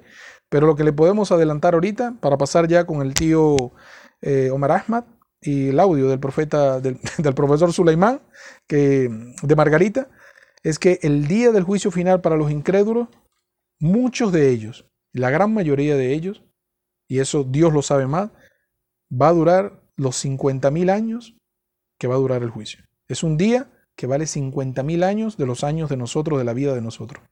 Es decir, el incrédulo va a estar en una situación de tratando de argumentar toda la maldad que hizo. En eso, en ese sufrimiento, en ese calvario, él va a tener 50.000 años para la final ir al infierno. ¿Ok? Entonces, pero eso forma parte del programa que vamos a traer, inshallah, la semana que viene. Para mí ha sido un placer, lo dejo con mi hermano Said y con el, nuestro amigo, nuestro hermano, el señor Asma, eh, Omar, Omar Ahmad. Creo que vamos con el audio, ¿no? Este, con el audio. El audio, ¿no? Salamu alaikum Voy a, voy a repetir la pregunta para que las personas que no la escucharon la tengan en, claro y después vamos a lanzar el audio, inshallah. La pregunta es la siguiente. Mis padres eran buenas personas, pero eran cristianos porque es lo que se les enseñó y murieron en esa situación. Ellos irán al infierno. Aquí les voy a poner el audio, inshallah les guste, el del hermano Suleiman. Salam alaikum rahmatullah. Eh, respondiendo a esta pregunta que hizo esta persona, eh, primero hay que tener en claro que la única religión aceptada por Dios es el Islam. Allah dice en el Corán, Inna dina inallahi al Islam. Ciertamente la religión ante Dios es el Islam. Y también dice en otra, en otra ayah, y quien desea otra práctica de adoración que no sea el Islam, o quien desea otra religión que no sea el Islam, no se le aceptará, en la otra vida será de los perdedores. Entonces, ante Allah, la religión, la única religión es el Islam. El Islam no es un camino, sino que es el único camino. Ahora, la persona que haya conocido el Islam, se le haya explicado y lo haya conocido y entendido, y se haya negado a aceptarlo a sabiendas, lamentablemente esa persona no va a tener salvación y no, y no se puede hacer ni siquiera súplicas por él porque ya habrá sellado su destino. Esto es siempre y cuando lo que haya dicho, perdón, eso siempre y cuando esa persona haya conocido el Islam, lo haya entendido y lo haya rechazado a sabiendas. Ahora, ¿qué pasa cuando la persona no conoce el Islam? El profeta Sallallahu Alaihi dijo en cierta ocasión que habrán personas en el día del juicio que van a tener una excusa ante Allah van a tener excusas ante Allah por no haber seguido el mensaje. Entre ellos van a ser los sordos, porque las personas mudas se comunican, pero las personas sordas no. Eh, van a estar los que se les presentó el mensaje siendo muy ancianos, los que tenían eh, problemas mentales, es decir, que no podían razonar, y los que nunca recibieron el mensaje. Los primeros van a decir, Señor, se me presentó el mensaje pero no lo pude escuchar. El otro va a decir, o los otros van a decir, Señor, se me presentó el mensaje pero no logré entenderlo. Otros van a decir, Señor, se me presentó el mensaje pero por mi avanzada edad no lo pude comprender y seguir. Y los demás van a decir, nunca se me presentó un mensajero. Allah les va a decir a ellos, juren obediencia, juren que van a obedecer y ellos van a dar un juramento de obediencia. Van a decir, Señor, te juramos que te obedecemos o te obedeceremos. Y Allah va a crear frente a ellos un fuego. Quienes entren en ese fuego eh, no van a sentir dolor ni calor, sino que van a estar entrando al paraíso directamente.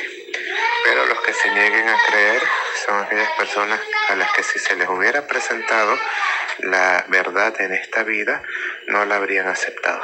Es decir, nunca iban a ser creyentes. Entonces esa va a ser la situación con esas personas. Ahora, una pregunta. ¿Podemos hacer súplicas por ellos? Por ejemplo, mis padres murieron y no eran musulmanes. No conocieron el Islam. ¿Puedo pedirle a Dios por ellos? La respuesta es no, no se puede hacer súplicas por las personas que murieron sin ser musulmanas, porque si son del primer grupo de los que rechazaron el mensaje a sabiendas, ellos no tienen oportunidad, ellos no tienen salvación. Y si son del segundo grupo, los que van a ser probados, ya esto no es cuestión de misericordia, sino que es cuestión de justicia. O sea, la misericordia es para los creyentes si una persona fue creyente y pecadora o con muchos pecados, tú le puedes pedir a Allah por esa persona. Pero si la persona no fue creyente y va a ser probada, ya no es misericordia, ya es justicia.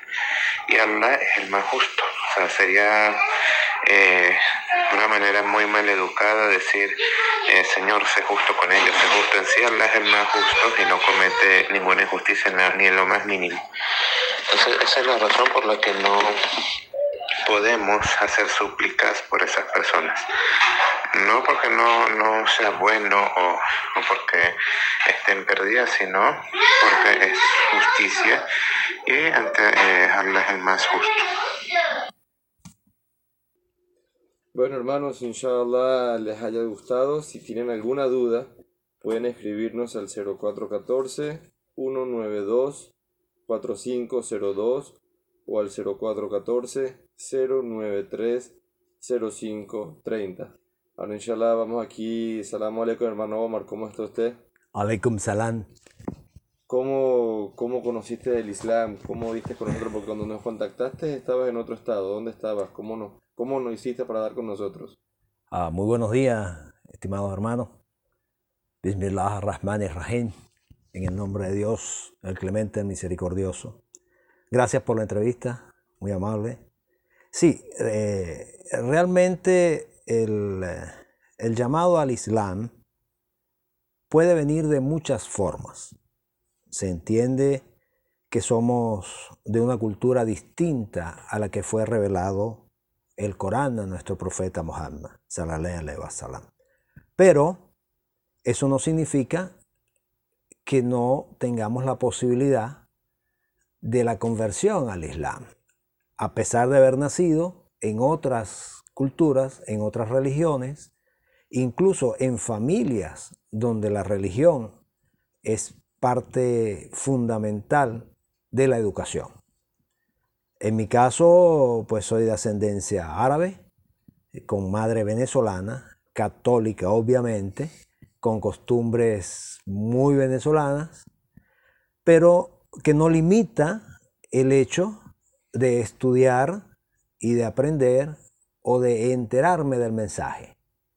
Esto llega a mí después de muchos años de, reflexión, de estudio y en una encrucijada eh, de mi vida me encuentro en el estado Falcón, en Coro. Un saludo a mis hermanos musulmanes en Coro.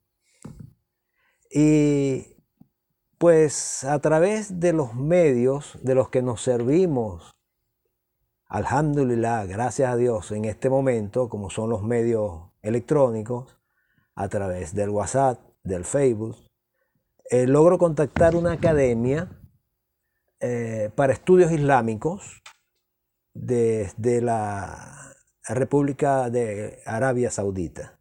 Esta academia imparte conocimiento desde Argentina para Latinoamérica. Eh, me piden una serie de requisitos. Parece mentira, el requisito básico era solamente declarar que se cree en un uno y único Dios, sin asociados en su creación. Eso nosotros ya lo entendemos los musulmanes, es nuestra shahada, es nuestra declaración de que creemos firmemente en esto. Y que Muhammad es su profeta y el último de los profetas, el sello, a quien le revelan el Corán, que viene a ser el libro que rige los destinos de los musulmanes, de la umma musulmana, del pueblo musulmán, en, nuestra, en nuestro tiempo, sin, eh, o sea, incluyendo a toda la humanidad, que es la gran diferencia con las otras religiones, eh, llamadas monoteístas, religiones a las que yo llamo monoteístas a medias, porque en realidad, eh, a pesar de, de, de decir que se cree en un solo Dios, le asocian otras, eh, Otras deidades, personas, eh, situaciones en su creación. Y definitivamente Alá es uno y único y no tiene asociados. Es así como, como se debe entender. Y es eso lo que da al Islam como la única religión verdadera y por la religión que al final todos seremos juzgados. Muy, muy, muy acertado el programa de hoy y, y muy bueno a nuestro hermano Omar. Muy acertada su, su elección en este programa. Hermano Eh, Omar, una pregunta. ¿Qué edad tiene usted? ¿A qué edad, a qué edad usted conoció el Islam? ¿O a qué edad te hiciste musulmán? Hermano, me hice musulmán a la edad de 57 años, 57 años tienes actualmente. 59. O sea, eso para que las personas vean que, o sea, no hay edad para que las personas se hagan musulmanas. Ahora, hay algo curioso dentro de todo esto. De ascendencia árabe islámica, un papá palestino más venezolano que yo.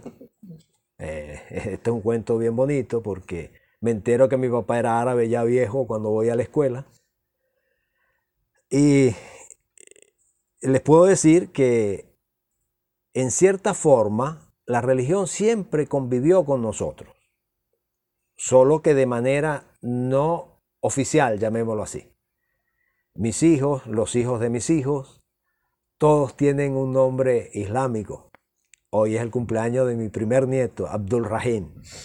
Ah, vaya para él un- una felicitación. Hijo de mi primer hijo, Omar Shafiq. Y volvemos a caer en el tema religioso. Ahora ustedes dirán, ¿es necesario que un musulmán adopte eh, un nombre islámico cuando se hace musulmán? No. En mi caso yo me llamo Omar Ahmad Bolívar. ¿Por qué? Porque es mi nombre, pues. O sea, fui bautizado. Cédula. Ojo, bautizado. Fíjense ese detalle, fui bautizado con ese nombre. Pero legalmente, hablemos de cédula, ese es mi nombre. Ahora bien, no confundir cultura con religión es lo más importante. ¿Por qué? Porque puedes mantener tu nombre, no es obligatorio cambiar de nombre y sigues siendo musulmán dentro de la cultura venezolana. Bueno, hermano, de verdad que fue un placer haberte tenido aquí. Inshallah te podamos recibir en otra oportunidad que vuelvas a estar por aquí, por la zona. De verdad fue un honor. Gracias por estar con nosotros hoy en sintonía. Tengan un feliz fin de semana. Assalamu alaikum wa rahmatullahi wa barakatuh.